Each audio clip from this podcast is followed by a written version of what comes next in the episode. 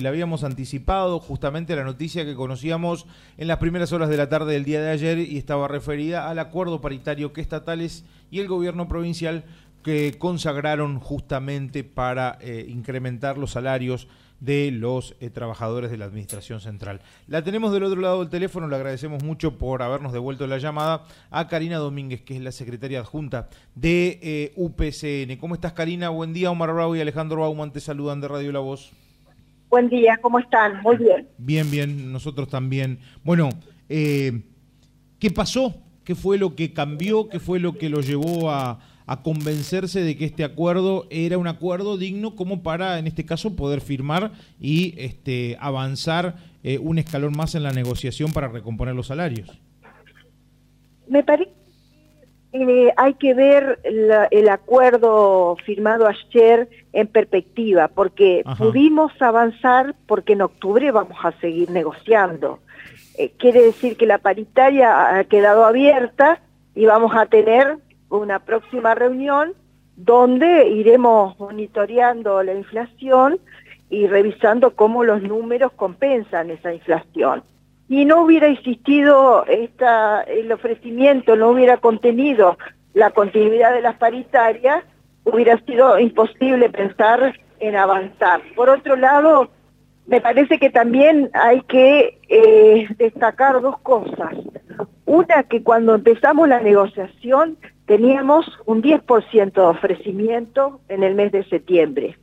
A medida que fue transcurriendo las reuniones, el ofrecimiento de ayer fue del 20% para, este mes de septiembre, para abonar con los AVE de septiembre. Pero también se mejoró la propuesta con relación a las asignaciones familiares que el gobierno había propuesto en reuniones anteriores incrementarla el 29% y ahora el 49%, con lo cual queda al día equiparadas con las que se pagan a nivel nacional. Otros puntos también son importantes, vamos a empezar a hablar de recategorizaciones, se actualizan los contratos de obra. la semana que viene vamos a tener una reunión muy importante en la paritaria de salud por 500 compañeros que quedaron afuera del pase a planta permanente y estabilidad por una cuestión técnica de interpretación del instructivo y lo vamos a tratar.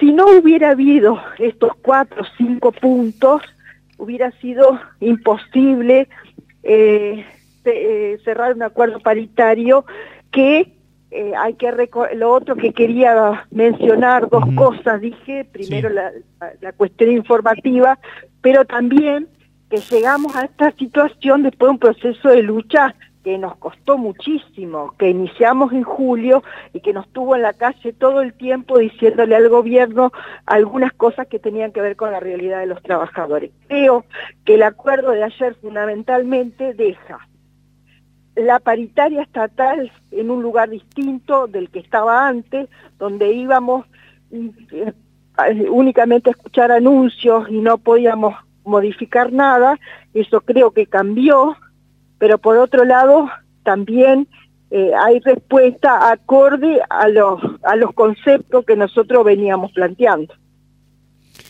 ¿Qué tal Karina? Omar te saluda. ¿Cómo estás Omar? La verdad que, bueno, por lo menos eh, se concluye, un, se hace un paso, ¿no? Esto que tiene que ver con septiembre y, y las posibilidades de que los que mm, estén más abajo, ¿no? Porque tanto BATE como UPCN han venido planteando esto de sueldos realmente que están este, en 50 mil pesos hoy en la administración pública. De repente este incremento lo lleva este, con, con algo más, ¿no? Por supuesto, nunca este, eh, va a satisfacer al, trabajador desde el punto de vista que la inflación está carcomiendo el poder adquisitivo eh, este, de cualquiera de ellos. Eh, la posibilidad entonces de que se abra en octubre, esto ya va a incluir lo que sería el, el, índice de septiembre o este, allí es como realmente eh, plantear la finalización del año, ¿no? De eh, qué porcentaje se van a ir tomando, porque todo indica que este 6 o 7% no se va a modificar a lo largo del, de lo que es este año que resta.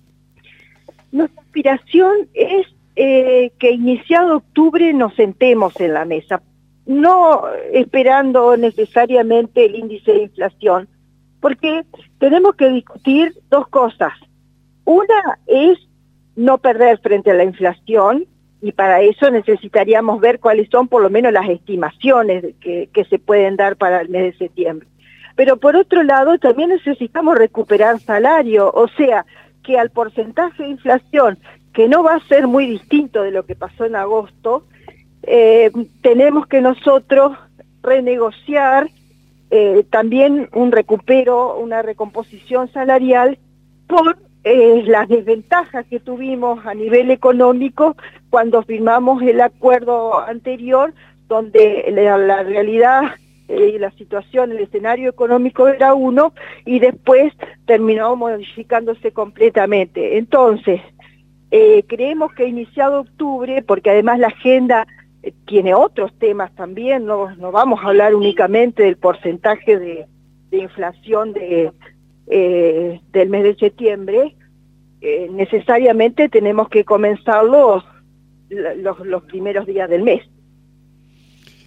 Bueno, queríamos conocer, por supuesto, eh, lo que de repente se planteó el día de ayer. Ahora habrá que ver qué es lo que pasa este, con el gremio docente, ¿no? Porque el tema es que vamos a suponer que el gremio docente planteara, más allá que son este, gremios distintos, ¿no? Que planteara que el incremento no sea del 20, sino que, bueno, se le otorgue un 23, 24%.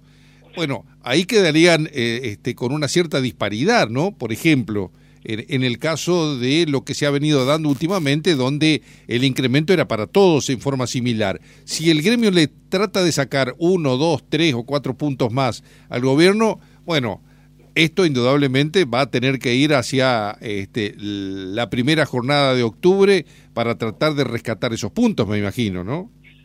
Bueno, eh, si, si pasa algo así, la verdad que cambia totalmente la discusión, Omar. Ah, ah ahí estaba. ¿eh? Cambia, cambia la discusión, pero no solamente hacia atrás, también hacia adelante. Claro. Porque el gobierno nos dice, lo máximo que tenemos es esto, entonces eh, nosotros creemos que la negociación es de buena fe. Así que acá se pone en juego en serio la paritaria si hay para otros, también hay para nosotros. Y en ese sentido hay una cláusula que dice que cualquier mejora también será aplicada para los estatales. Así que perder no vamos a perder. Pero de cualquier manera, en la revalorización de la paritaria tenemos que ser eh, coherentes y responsables y no podemos especular con la negociación, porque si no, los estatales vamos a terminar pensando que no tenemos que cerrar paritaria si no la cerramos todos juntos. Y ahí el gobierno va a tener un problema. Entonces parece que eh, eh, lo que pueda llegar a pasar en las próximas horas define discusiones políticas. Por eso es un poco este, llevado hacia vos esto que empieza a hablarse, ¿no? Porque el, eh, inclusive el gremio docente como que estaría planteando eh, una cifra que estaría más cercana al 25-26%, porque toma como referencia el mismo 7% que sería para septiembre, digamos, ¿no? Como que, este, eh, digamos, el tratamiento incluya ya septiembre, porque este, se va a estar pagando en octubre los sueldos que corresponden a septiembre. Pero bueno, esto será un tema que lo vamos a ir observando ya en horas de la tarde para ver qué resuelve el, gremio docente y a partir de allí qué es lo que va a decir el gobierno de la provincia, ¿no? Si va a mantener ese 20% o va a decir, bueno, con los docentes le vamos a otorgar eh, dos puntos más o tres puntos más, no sé, pero digo, ¿no? Sí, acá em, eh, me parece hacer una reflexión, Omar, ya que ustedes me, me lo permiten y que estamos hablando, eh, a veces la gente solo le interesa qué porcentaje es el incremento salarial, pero hay muchos otros trabajadores que están mirando estas estas cosas también, ¿no?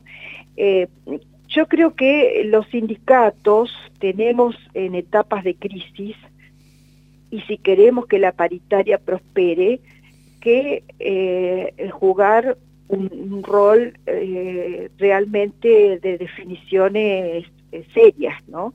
Entonces, UPCN pidió 20% y acordó 20%. Otros sectores no han pedido, no han, no han planteado la expectativa y este en realidad juegan con el ofrecimiento del gobierno y este eh, no, no hay reglas claras. Entonces yo lo que destaco de mi sindicato es que nosotros fuimos a la mesa con un planteo y sostuvimos ese planteo. Y me parece que esto le da valor a la paritaria, por eso digo que la paritaria estatal hoy está puesto está puesta en un lugar totalmente diferente cuando iniciamos las discusiones, donde parecía que siempre estábamos en segundo plano. Perfecto. Karina, vamos a seguir, por supuesto, este, observando cómo, cómo termina, digamos, esta, esta paritaria que, hay que decir, está circunscrita a septiembre, porque en octubre es como arrancar de nuevo, ¿no?